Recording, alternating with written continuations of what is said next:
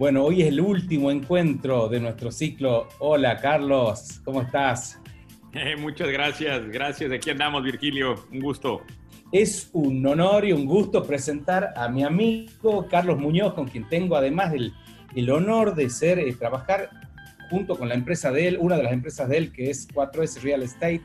Yo soy representante socio regional para Florida, Estados Unidos. Así que es un placer, a Carlos es un amigo al que admiro desde hace muchos años, del que he aprendido mucho, porque él empezó eh, todo esto desde el real estate, que es donde yo trabajo también en el tema inmobiliario, y después abrió sus caminos a trabajar y a impactar en el mundo de los emprendedores en general.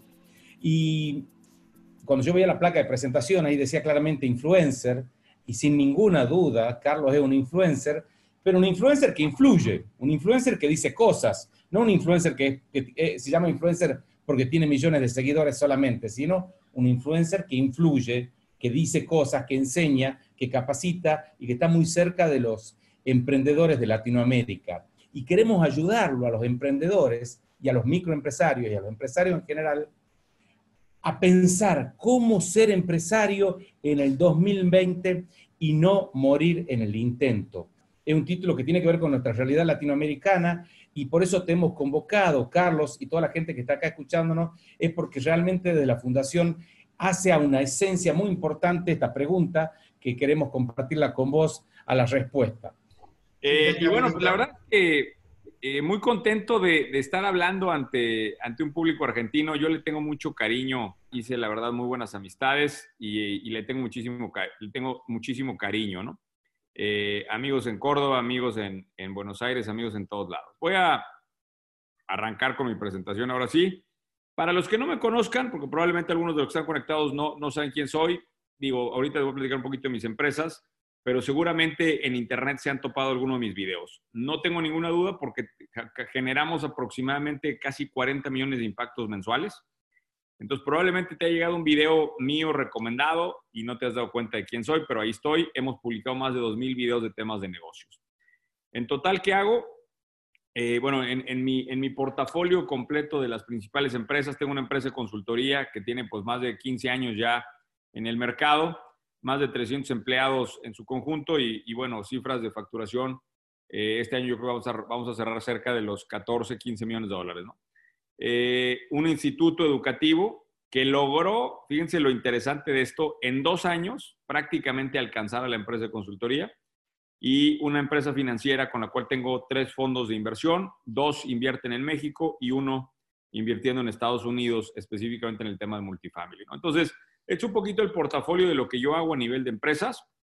Eh, y, sí lo que quiero arrancar, porque seguramente, y digo, yo estoy muy atento a los mensajes que me llegan en redes sociales y a cada rato me llegan mensajes de, oye, Carlos, es que eh, está muy bien los videos que tú pones, pero en Argentina siempre es el pero, ¿no? Pero en Argentina, en Argentina no se puede. Y hoy vengo a romperles completamente esa visión, porque creo que al revés, en Argentina se puede y se puede más que en otras partes, incluyendo México. Para mí están en la posición competitiva estratégica están en un, en un momento interesantísimo para lo que yo veo en el futuro y eso es lo que voy a tratar de abrirles eh, la mente en estos primeros 20 minutos y ya después platicaremos y rebotaremos de las dos que tengan. Entonces, ¿qué es lo que, lo que me parece interesante del momento? Que antes necesitabas 20 años para crecer una organización y hoy la puedes hacer así. Hoy puede ser lo mismo que puede ser en 20 años, lo puede ser en dos.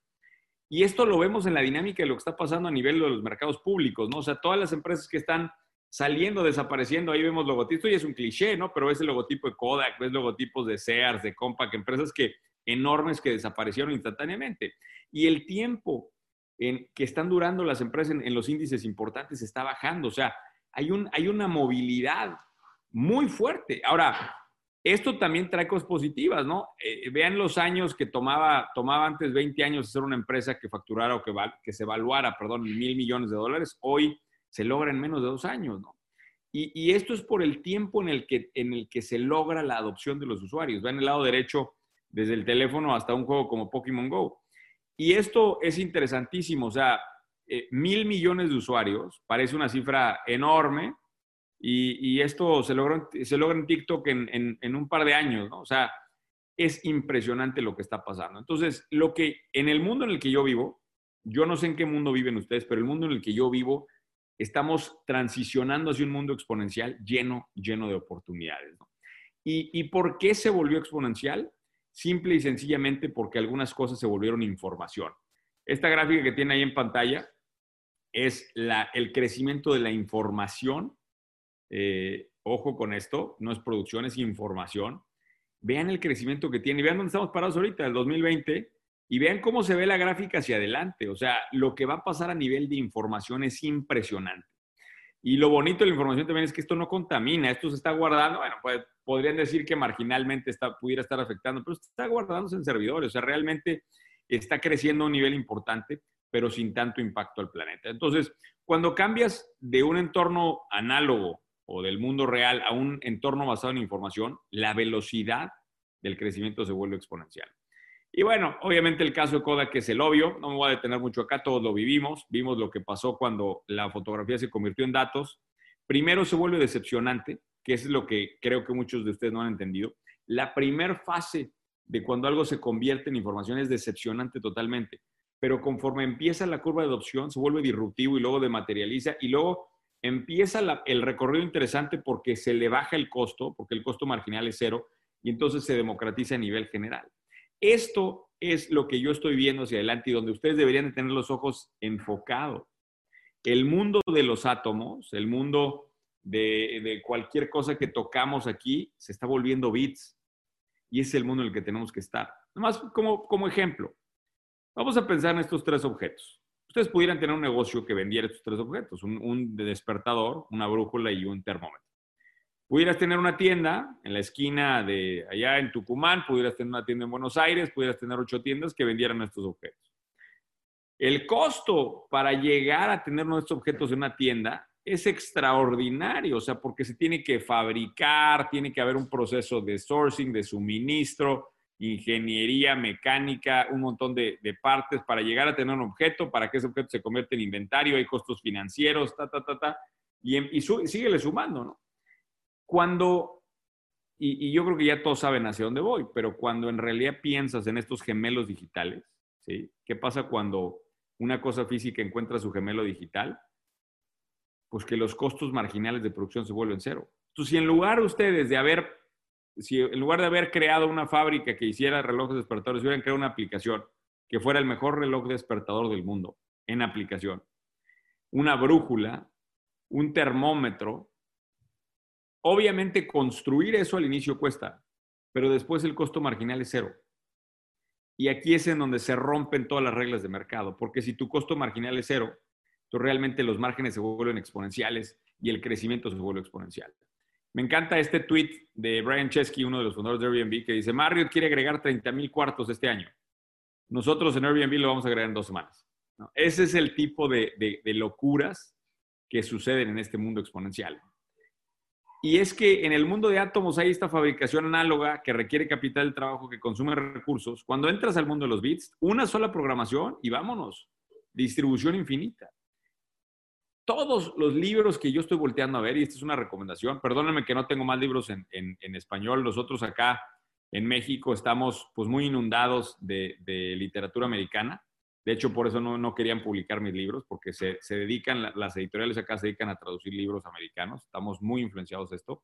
Pero todo lo que yo estoy leyendo habla mucho de este cambio y de las posibilidades que hay en este mundo exponencial. Entonces, mucho ojo con eso.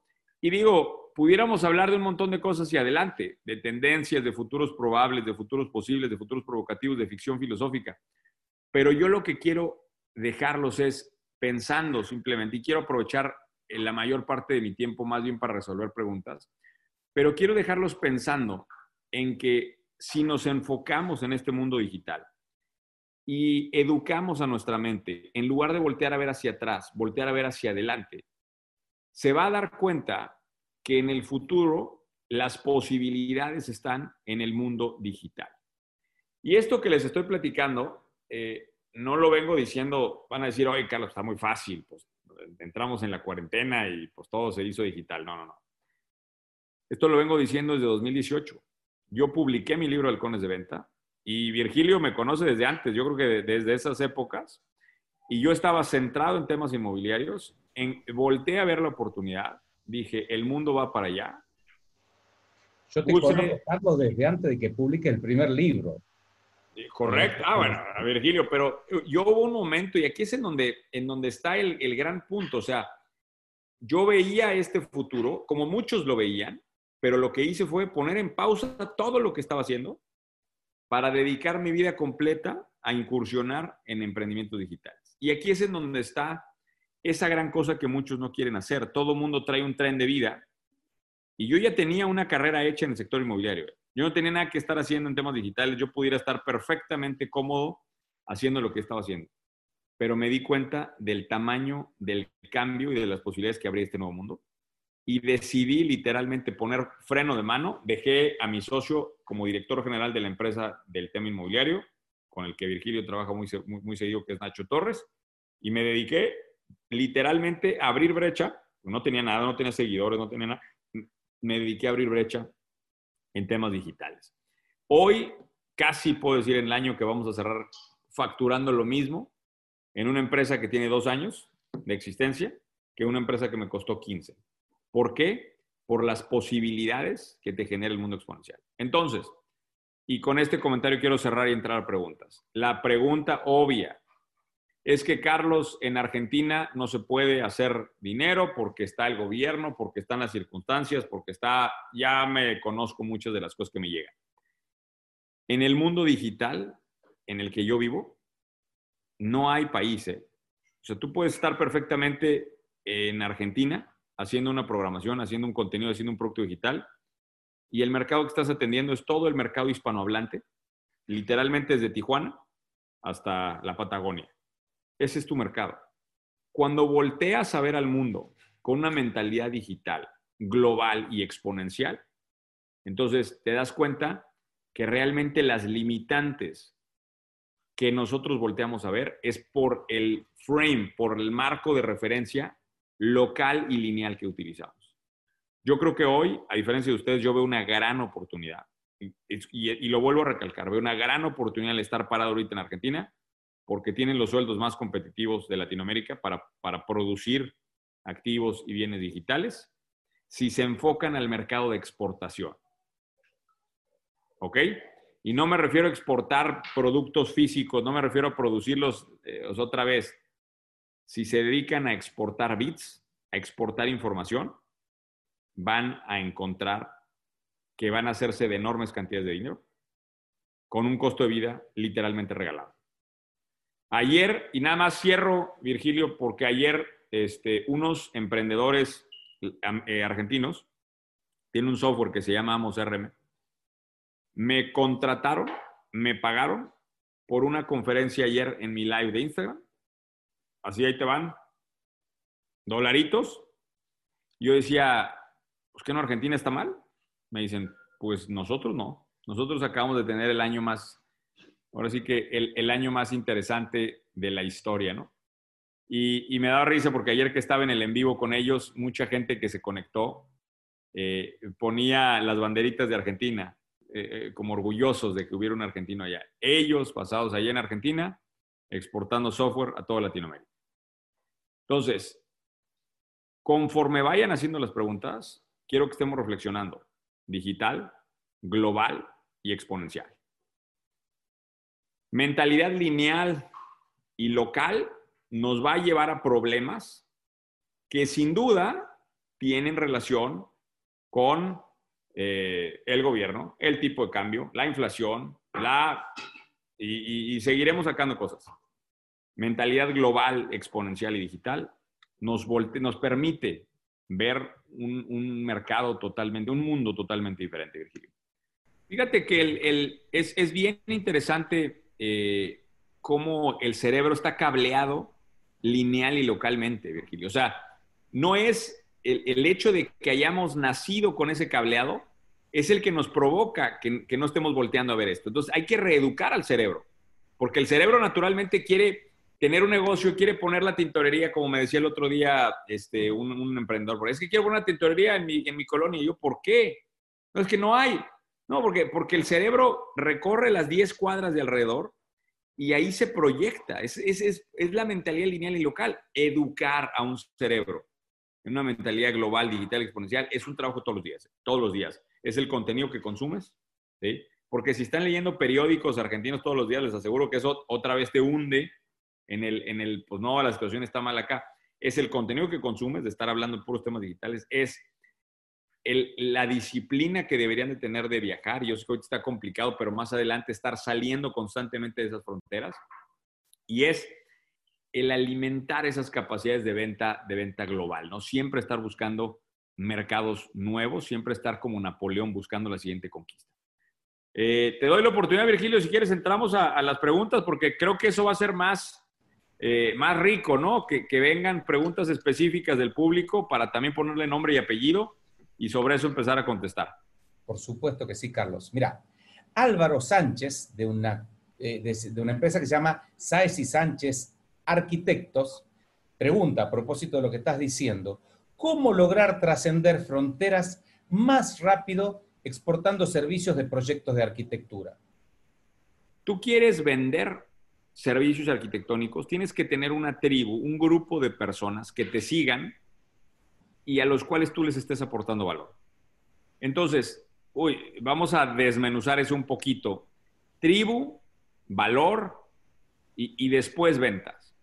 Tienes que definir a quién quieres servir y primero regalarle valor a través, a través de esa información y luego aspira a cobrar. Vamos a poner, para hacerlo lo más rápido posible, Virgilio, eh, dos escenarios de esta pregunta. O sea, si mi tribu fueran los arquitectos, porque él como arquitecto pudiera apoyar y pudiera diseñar para otros arquitectos de Latinoamérica, yo pudiera hacer una página que estuviera haciendo videos y haciendo contenido para mejorar la operación de despachos arquitectónicos de toda Latinoamérica.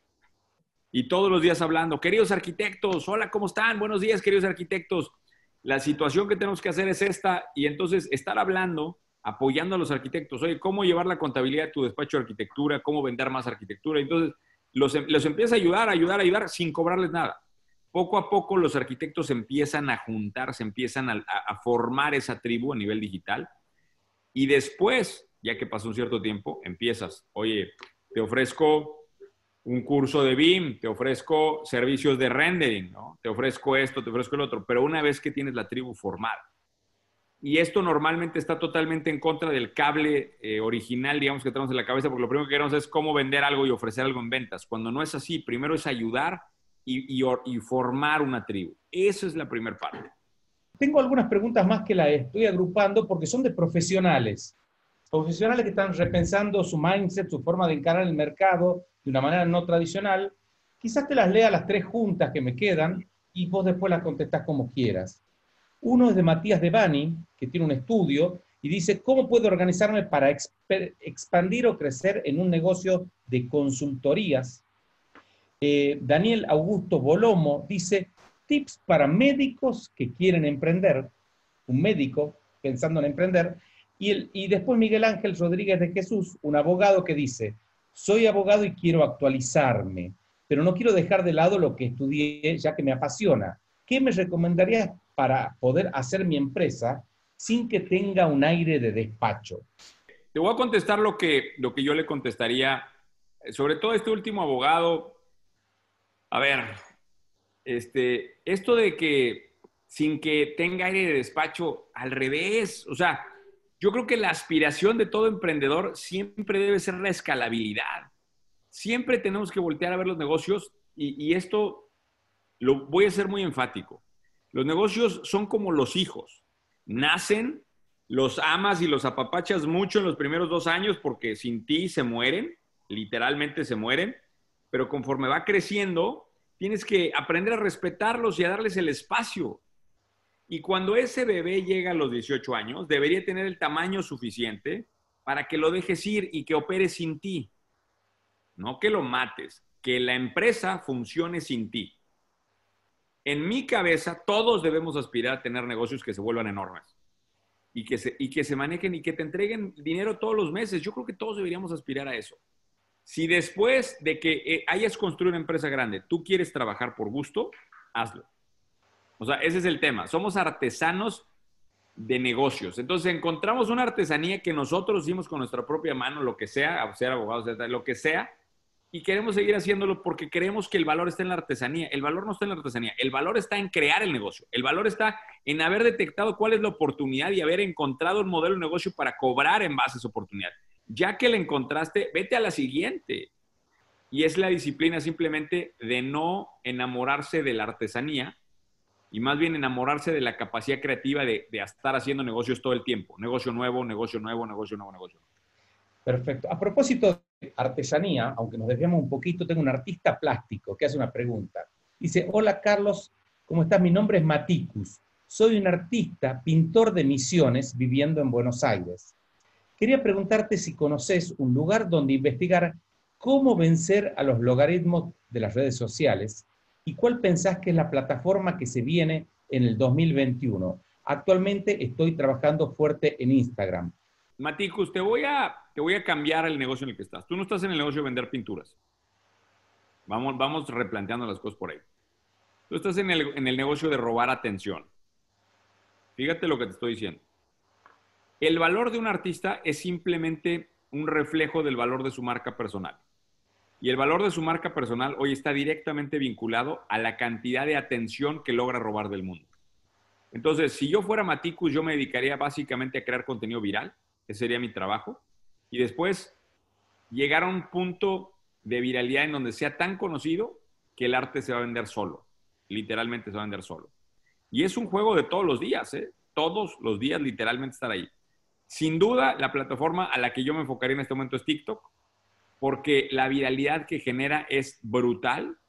Y una vez que tengas una comunidad en TikTok, decirle, váyanme a seguir a Instagram. Y, ahí, y así es como armaría esa, esa dupla entre estas dos plataformas. ¿Qué herramientas de, recomiendas de nurturing, de, nutrir, eh, de pasar del lead frío al lead caliente? Sí, mira, aquí, aquí hay un trabajo enorme que hay que hacer. O sea, para los que no conozcan el concepto de lead nurturing, hay que entender una cosa importante. La gente cree que cuando tienes seguidores en redes sociales, les vendes. O sea, yo tengo un millón de seguidores en Instagram, ¿no? No sé si me siguen, pero un millón de seguidores en Instagram, Ahí está, ahí, me pueden seguir después con Master Bonoso Oficial. Si yo agarro ahorita y trato de venderles algo a esos seguidores, así nada más por, porque sí, quizá compren, pero realmente la atracción importante no está ahí. La atracción importante está en invitarlos a mis propios canales y después estarles mandando más contenido y más información valiosa para ir construyendo más confianza. Yo creo que más que la herramienta, aquí donde Gustavo está equivocado, el, tema no es qué herramienta utilizas, porque los canales son los mismos. Los canales siguen siendo WhatsApp, sigue siendo correo, sigue siendo Facebook Messenger. Los canales son los mismos. Lo que es importante ahorita no es la herramienta, lo que es importante es cuál es el contenido que estás mandando. La calidad del contenido que mandas es lo que nutre al prospecto. Esa es la clave. Perfecto. Cuando, cuando entiendan eso, entonces se van a enfocar mucho más en cuál es exactamente lo que le mandan a esa base para que esa base realmente se vaya fortaleciendo. Agustín Navarro pregunta, hola Carlos, ¿debo invertir anualmente en la remodelación de mi local de venta? ¿Es beneficioso invertir en indumentaria para mis empleados? Es decir, nos saca del mundo digital Agustín y nos lleva al mundo analógico. Al local, ¿cuán importante sigue siendo el local? Y yo te hago una pregunta más, además de la de Agustín. Ubicación, ubicación, ubicación, ¿siguen siendo las tres claves del éxito? A ver, te voy a dar una, respuesta con una óptica muy particular, que es la óptica de haber tenido los resultados que tuve este año. Y la respuesta es ya dejen de gastar en eso. Esa inversión que tienes pensado meter en local, en indumentaria, en accesorios, en lo que sea, métanse la mejor programación y métansela en pauta digital. Es lo que yo veo. Virgilio, el tema de ubicación me parece menos relevante hoy. Hoy el tema debería ser tráfico, tráfico, tráfico. Y cuando digo tráfico me refiero a tráfico digital. El que trae el balón en las manos es el que están robando la atención. Hoy la moneda más importante es la atención y es la que está más escasa. Entonces, inviertan en infraestructura para hacer e-commerce, inviertan en, pauta digital, inviertan en buena creación de contenido. Es un juego de tráfico, nada más. Antes el tráfico era en el, en el, en el sí, en, el, ¿cómo le llaman ustedes? comercial. Sí, ahí es donde estaban los pies pasando, ¿no? Pero hoy pues puedo multiplicar eso, esa cantidad de, pies, hoy le puedo multiplicar por miles, millones potencialmente, pues qué chingados tengo que hacer en un centro comercial. No hay nada que hacer ya, nada que hacer. Todo debiéramos de estar volteando digital. Y más, yo, yo les insisto, me sorprende, Virgilio, que nadie esté preguntando esto. O sea, no se han dado cuenta del tamaño de oportunidad con los costos de los sueldos argentinos. Me sorprende que aún y, viendo el, tamaño de la oportunidad, nos querramos seguir pensando en el tamaño de la tienda, en que si la vamos a hacer más bonita. Entonces, son dos, dos mundos muy diferentes. Carlos, con la pandemia cambió la dinámica del trabajo en la mayoría de las empresas y hay cambios que serán efímeros y hay muchos cambios que vienen para quedarse. Eh, ¿Cómo ves vos qué cambió con la pandemia y porque se produjo una aceleración fenomenal de la adopción de estas tecnologías? Estamos teniendo una conferencia que hace dos años estaba disponible esta tecnología, pero no, no se nos hubiera ocurrido quizás tenerla. Eh, así que, ¿qué, cómo ves vos los cambios que se produjeron en la pandemia? sin duda, el, el, o sea, a ver, a nivel de cambios, Virgilio, avanzamos 10 años adentro del futuro. O sea, mucha gente cree que estamos entrando al 2021, yo para mí estamos entrando al 2030. Además, pongan eso en contexto. E, este, a nivel de e-commerce, penetración de e-commerce, a nivel de tráfico digital en redes sociales, a nivel de crecimiento de plataformas, a nivel de uso de software, a nivel de trabajo remoto, todo es 2030. Pero lo triste, Virgilio, es que hay muchos que están esperando a que el mundo regrese. Y, y les voy a decir una cosa que nos ha enseñado la historia, el mundo nunca regresa. El mundo de 2030 se va para el 31 y el 32 y en adelante. Los que se quedaron en el mundo análogo del 2019, pues les esperan años difíciles. Los que estamos viviendo en el mundo digital y exponencial, estamos celebrando. Mira, Virgilio, te voy a poner un ejemplo ya mío personal para que pongamos en contexto. En el 2018 lancé mi primer curso digital. Para aquel momento yo creo que 4S estaba facturando como no sé, quizá 10 millones de dólares, eh, a lo mejor poquito abajo de eso. Este, y lanzo mi primer, yo como uno de los fundadores y el líder de la organización, el director general, si le quieren poner el adjetivo, me lanzo a hacer un curso digital. ¿Sabes cuánto vendí en el primer curso digital que lancé, 2018, Virgilio? Ni idea. 150 dólares. 150 dólares. ¿Va? la mayor parte de los dueños de negocio no entienden esto. ¿Cómo tienes a tu mejor elemento, al güey más brillante, al güey que sabe la organización, haciendo algo de 150 dólares y festejándolo? En pérdidas, por supuesto, porque yo tenía equipo, tenía gente, perdí dinero, mientras tenías ya una empresa que facturaba 10 millones de dólares. ¿Por qué? Porque yo veía algo del futuro que la mayor parte de la gente no veía. Yo veía que eso se iba a volver grande y, ojo, esto que le estoy platicando, ustedes son los primeros en Latinoamérica, o sea, sigue siendo verde el tema. ¿eh? Adelántale al 2020 y, y a el día que se revienta todo lo de la cuarentena, nosotros nos empezamos a cerrar en febrero. En marzo, ¿cuánto crees que factura el curso digital? Un millón de dólares. Solamente en marzo. Había que atravesar el Valle de la Muerte, ¿cierto? Claro, pero, pero si yo hubiera juzgado este negocio en aquel año, hace, hace dos años, lo hubiera juzgado, pues hubiera dicho es que 150 dólares, pues no, es un muy mal negocio. Sí, pero es un muy mal negocio que en el futuro se va a volver extraordinariamente grande. E, el reto más importante del dueño de negocio es, y, y abro esta pregunta, ¿eh? ¿qué negocios para ustedes serían negocios de miles de millones de dólares en 2030? Todo se logra una vez que entiendes que el rol del dueño de negocio es una persona que está persiguiendo el futuro. Ese es nuestro rol. Hay muchas preguntas sobre cuáles son las claves del éxito para un emprendimiento y hay una que hace Leandro Rodríguez, que es cuáles son las claves para asegurarnos que no fracase. Que le voy a decir al güey que preguntó este del fracaso, que está haciendo la pregunta muy equivocada. El negocio tiene que fracasar. O sea, otra vez, la gente está volteando a ver fracaso de un lado, éxito del otro. Y yo lo veo al revés. Yo lo que veo es que fracaso es una estación de tren antes para la del éxito. Cuando yo hice el curso de 150 dólares, yo perdí dinero, Virgilio. ¿Lo hubieras considerado un fracaso eso? O sea, ¿cómo lo catalogamos? Tranquilamente podría haber sido un fracaso, por supuesto. Si agarras una lupa, exacto, si agarras una lupa de negocios a nivel financiero y dices, oye, fracasaste. Entonces, ese fracaso repetitivo es el que me permitió a mí tener la capacidad de aprender esos modelos que después se volvieron rentables. Entonces, fracaso es la etapa previa. fracaso es la estación de tren antes, ahora que se suban al subte, como dicen ustedes, es la estación antes de llegar a la del éxito. Ahora, ¿cómo defino el éxito yo? Es una suma para mí, o, más bien, ¿cuáles son las, de, dónde proviene el éxito? Yo, para mí es una suma de varias inteligencias. La inteligencia tradicional, que es el IQ, que ese hay que reconocerlo, así tiene un valor en el mercado, sin duda. Ese tiene un valor que te va a llevar más fácil al éxito. Pero luego viene la segunda, que es la, la, que para mí hoy es la más importante, que es PQ, que quiere decir Persistence Coefficient, qué tan persistente eres al fracaso, qué tanto aguantas.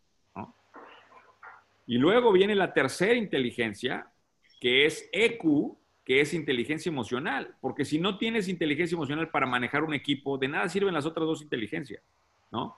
Entonces, esa es la tercera. Y luego la cuarta de la que estoy hablando ahorita, la cuarta inteligencia emocional, es la TQ, Technology Coefficient. ¿Qué tan realmente, qué tanto adoptas nuevas tecnologías al punto de seguir volteando hacia adelante? Tú combinas esas cuatro inteligencias, IQ, PQ, EQ, TQ, y te aseguro que te espera una vida llena, llena de éxito. Gracias, Carlos. Ha sido una charla extraordinaria. El chat está lleno de, de, no solo de preguntas que quedaron sin responder, pero la mayoría sí la pudimos contestar, sino de felicitaciones, de decir que les produjo mucho impacto esta charla, así que creo que hemos logrado, has logrado vos con tus palabras y nosotros con invitarte, lograr el efecto que esperábamos. Así que muchísimas gracias, ha sido un placer, sabes que, que te tengo muchísimo aprecio y que me encanta charlar con vos. Es que si algo de esta plática, de alguna conferencia, alguna mentoría de lo que yo he dado, te ha servido y te mueve y te potencia tu vida, tiene una deuda conmigo. Esa deuda es de un dólar y va para todos los que están en esta conferencia. Esa deuda es de un dólar y se paga el día de mi funeral en efectivo a mis hijos. Porque quiero dejar un mensaje muy claro cuando yo me vaya de este mundo, que es que el verdadero millonario no es el que tiene un millón de dólares en el banco, sino el que logró ayudar, el que logró potenciar, el que logró cambiar la vida de millones de personas. Entonces, ojalá que, que este y que mi contenido les ayude y que sigamos creciendo juntos. Y estoy seguro que como van a durar más años que yo, por lo, por lo cansado que me tiene Virgilio con tanta chamba, este, tendrán la oportunidad de entregarle ese dólar allá a mis hijos. Gracias, gracias a, los organizadores, gracias Virgilio por la invitación. Un abrazo fuerte a, todos. Eh, y bueno, cualquier otra duda, en Instagram es la plataforma que más reviso. Vayan por favor a mi Instagram si me quieren etiquetar, se los agradecería mucho para saber quién estuvo presente en la plática. Y si quedaron preguntas pendientes, trato de contestar por lo menos un par más allá en Instagram a todos los que me escriban, Master Munoz Oficial. Gracias, Carlos, excepcional. Muchísimas gracias. Gracias a todos por habernos acompañado en este 35 aniversario, charlas de otro planeta, donde estamos festejando nuestros 35 años. Muchas gracias a todos.